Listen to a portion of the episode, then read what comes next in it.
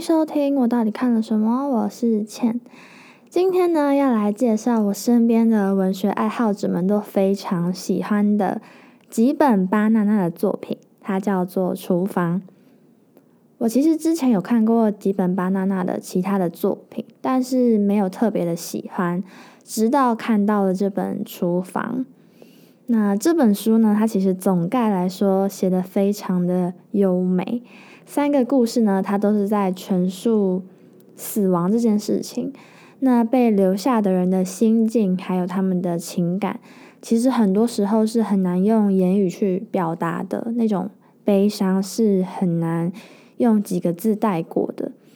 可是吉本巴娜娜他却都能够以非常细腻而且温柔的文笔，描写出抚慰力道十足的情感还有内容。那我特别喜欢他写出很多日常生活中的小细节，这些呢确实是在比较低潮的时候才会特别注意到的。举例来说，像是一个人喝水的声音，或者是他戴上口罩之后闻到的味道，诸如此类的。它在该有声音的地方呢，或者是该有味道的时候，都会有一些让人忍不住想要笔记下来的句子。我其实本来是坚持不买书的人，但是《厨房》这本书，它的力量真的是让我开始审视，是不是应该要就是把钱投入二手书店，然后买下一些我真的觉得很值得收藏的书。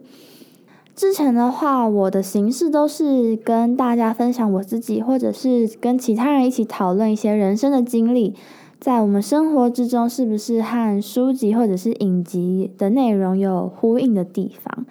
可是这一集呢，我其实很想慢下来跟大家分享这本《厨房》呢，它所集结起来的精华。所以在终于录了四十几集之后呢，我要跟大家讲说。嗯，以下有雷，在意者慎入。内容主要是以三个章节来做区分，一跟二的故事是相连的。故事一呢，主要是在阐述主角樱井玉影，他在遭遇唯一的亲人奶奶过世之后呢，受邀到另外一个人家暂时借住。那户人家是奶奶在世的时候认识的花店的店员，他叫做熊一。熊一他们家呢，只有熊一自己跟一个在酒店上班的原本是男生，但后来转性变成女生的妈妈，就是他本来是他的爸爸。那这样子的组合呢，让玉莹感受到说，从一个人的孤单到温暖的陪伴之间的那一份转换。然后，因为这两个母子，他们其实在家里相处的时间并不是那么的多，因为，呃，熊一需要打工，他白天打工，但是妈妈却是晚上上班，所以时间经常是错开。也在这之中呢，玉影在他们之间看到了一些虽然是孤单，可是却闪闪发亮的力量。我其实非常喜欢玉影，他搬到新的环境的时候呢，他的。心情其实是很常用居家的画面，或者是天气，还有植物来补充说明。像是在入住的时候，他第一个清晨就被水声吵醒了。那和这个熊一的妈妈惠梨子一起打理了早午餐。在不熟悉的状况下呢，他们有一搭没一搭的聊天。接着呢，他就是有写到一些我很喜欢的句子，像是。由于没有餐桌，我们把每一样东西都直接摆在地板上吃了起来。光线穿透玻璃杯，冰凉的日本茶的翠绿在地板上摇曳。这是一个很满足而且明朗的喜悦的表达。那另外一方面呢，像是跟前男友见面的时候呢，就会出现像是落地窗外的灰暗天空。有着被强风吹得摇摆不定的树木，在这样子的人生状态的转换当中呢，玉影他发现了厨房的美好，这是一个让他感到安心的空间。即使一个人活着，他也可以听着冰箱的引擎声进入睡眠。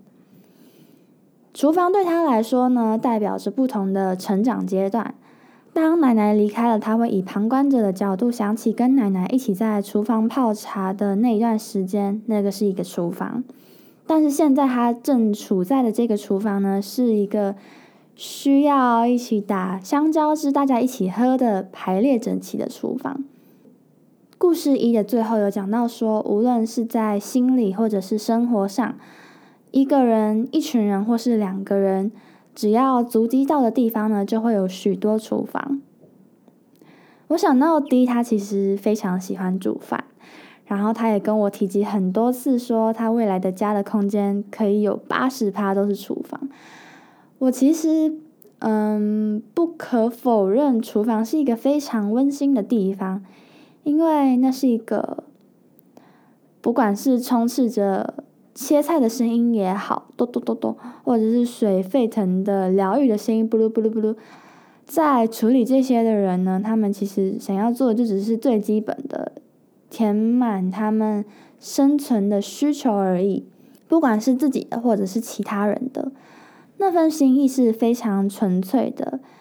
我其实并没有热衷于做菜，所以对于厨房这个空间没有特别的执着。只是我印象深刻，最近一次去小鱼家参观刚装好的厨房的时候，因为是刚翻新的关系，所以非常的干净。然后大家都说很漂亮，很漂亮。可是我当时只有注意到桌上的一个墨绿色的圆形陶瓷杯子，那那个绿色呢，上面呢混了几个灰色跟蓝色，其实没有完全的融合，所以看起来很像是线条在流动。我就问小鱼说：“哎，这个杯子很好看，是在哪里买的？”小鱼就说是在英哥自己做的，虽然就是一开始捏的很烂，可是师傅会帮忙调整。我就想说：“哦，就是到那个时候，我才发现我喜欢的家居风格是像这样子，就是比较温和，然后朴实的日系的感觉。所以现在我都会特别关注一些日系的器皿。”然后我也是因此去逛了人生第一次的莺歌，去了之后就会觉得，我怎么会这么晚才来发掘这个地方？对，所以要认真讲到厨房这件事情的话，我觉得对我来说，这个空间的意义比较多在于向往，就是我向往餐桌上有很多赏心悦目的餐具，然后跟大家一起吃饭的那一种氛围。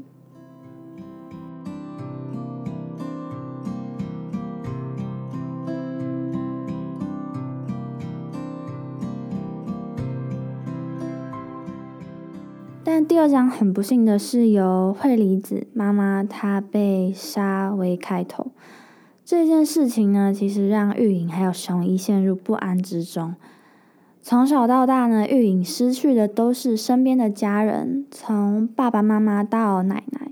虽然这次离开的人呢，只是他相处了半年的人，可是他是个像爸爸又像妈妈的家人般的存在。也因此呢，玉莹不自觉的感叹说：“死亡真的好多。”然后在预料之外呢，他又再次的变回了一个孤儿。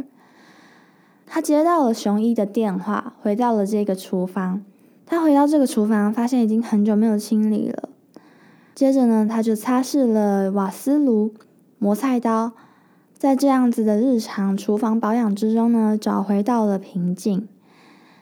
就像是把时间倒回推到几个月前，和这两个陌生人呢同生活在一个屋檐底下的时候，也是玉影他开始正式的学做料理的夏天。他想起凉面的味道，还有惠梨子称赞好吃的表情，以及夏夜晚风吹在肌肤的触感。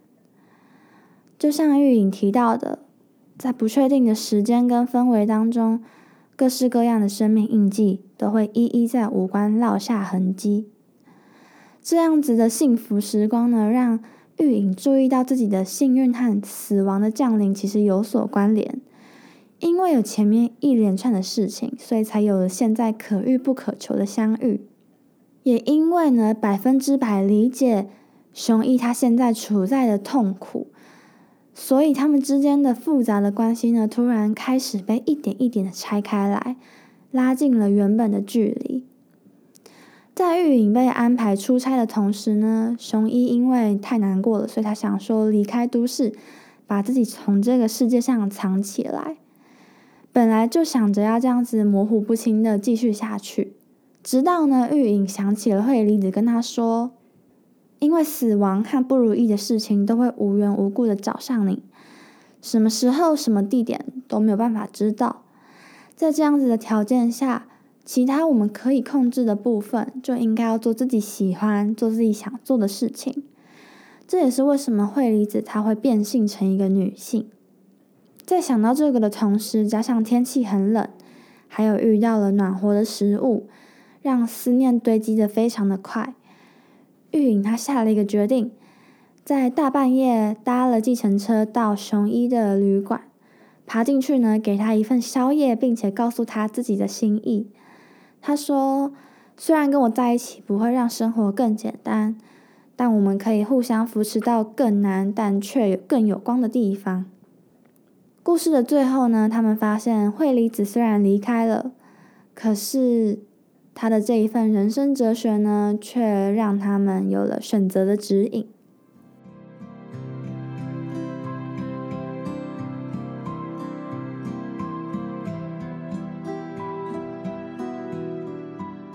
第三个故事也跟失去有关系，只不过有一点点悬。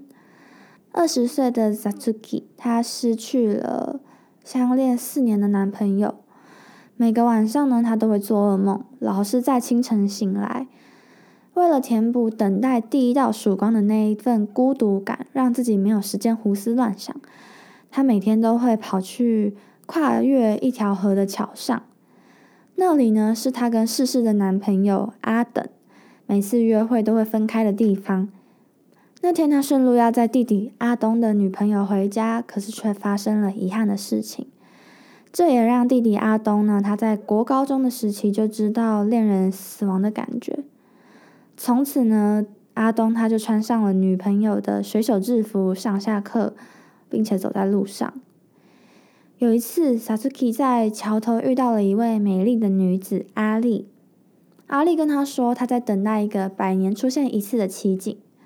后来也在陆陆续续的生活当中呢，刻意出现在 Sazuki 的面前，甚至去他家里找他，都让 Sazuki 好奇这个人是谁，他为什么知道我的电话号码？那他说的奇景到底是什么？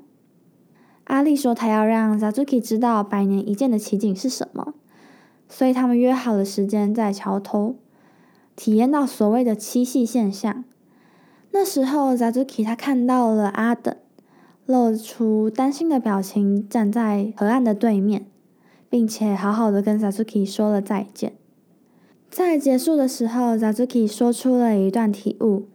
他说，他非常清晰的认知到一些可以触及的东西，那个微妙的事物就像告别阿等一样，不论如何打开心房，用力的凝视，他仍然会从前面通过，然后走远。就像太阳一样，撤照了幽暗，而我只是无比快速的通过。那份辉煌的亮光，就像赞美诗般降伏在我的身上。我暗自祈祷，让我更勇敢一些吧。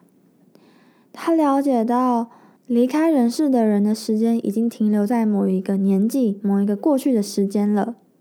经历过这些过去的自己，他一样也是死亡的。所以，为了活着的人的时间，我们应该更继续往前。该是时候放开不舍的手，把这些回忆重建起来，好好的收藏，并勇敢的前往未来。前面有提及，我非常喜欢吉本巴娜娜，他用日常的视角来形容自己的心情，像是平淡的美好，或者是不安的前兆。对照起死亡这么沉重的题目，他却写得非常的轻盈。所以，如果你现在正处于低潮，或者是正好面临一些离别的话，我觉得这本书其实可以当做一个陪伴，让你重新从一些平淡无奇的日常里面找到生活的美好之处。